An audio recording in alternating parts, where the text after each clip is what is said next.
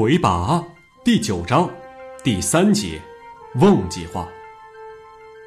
魁拔一千零三十三年，一位窃得天界侦察员文耀而穿越秘密曲径上天的地界人燕硕，自称是燕的第二十三代后代，请命承担天兵统帅之职。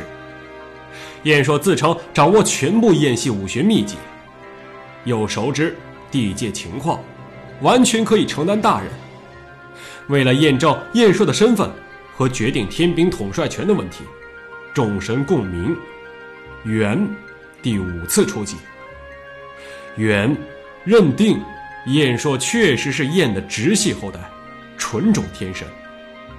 是年，燕硕成为天兵统帅，开始设计里应外合、全歼灵山会的瓮计划。按照设计，瓮计划需要一位间谍做内应。神圣联盟提供了潜伏已久的贵州。第三魁拔帝国内部，统治者陷入权力斗争中，根本没有意识到外部的巨大危机正日益临近。瓮计划的准备工作进行得异常顺利。不仅如此，在晋和央庆的精心研制下，一种专门针对魁拔麦兽的武器。光式进入调试阶段，这是一种脉频武器。基本工作原理是，在天神文耀提供的义脉作用下，光式不断增高自己的脉频。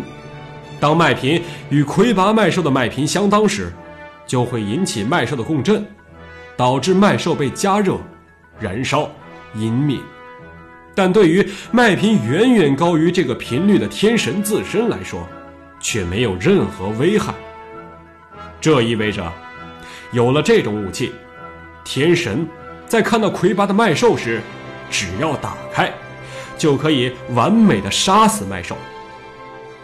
然而，第一次实验还是出现了一些可怕的后果。在实验进行中，央馆里一些来自地界被当作宠物供观赏的鱼马、鸟马。在惨叫声中，化成耀眼的白光，湮灭了。晋和央庆马上意识到，这是因为光是在提高脉频的过程中，要经过一个相当于地界生物脉频的频段，这引起了地界生物的共振。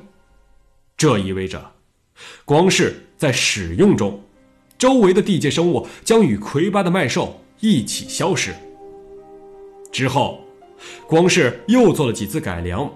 燕硕也参与进来，从战器的角度增强了它的可靠性和便捷性，但仍然无法解决对地界生物的副作用问题。魁拔一千零三十三年下半年，瓮计划低调启动，可是这时却发生了一个意想不到的小插曲：灵山会实权人物千红尺担心原来同伙贵中过多的控制自己的财富。于是，对贵中下毒。贵中没能迎接到天神主子，就咽了气。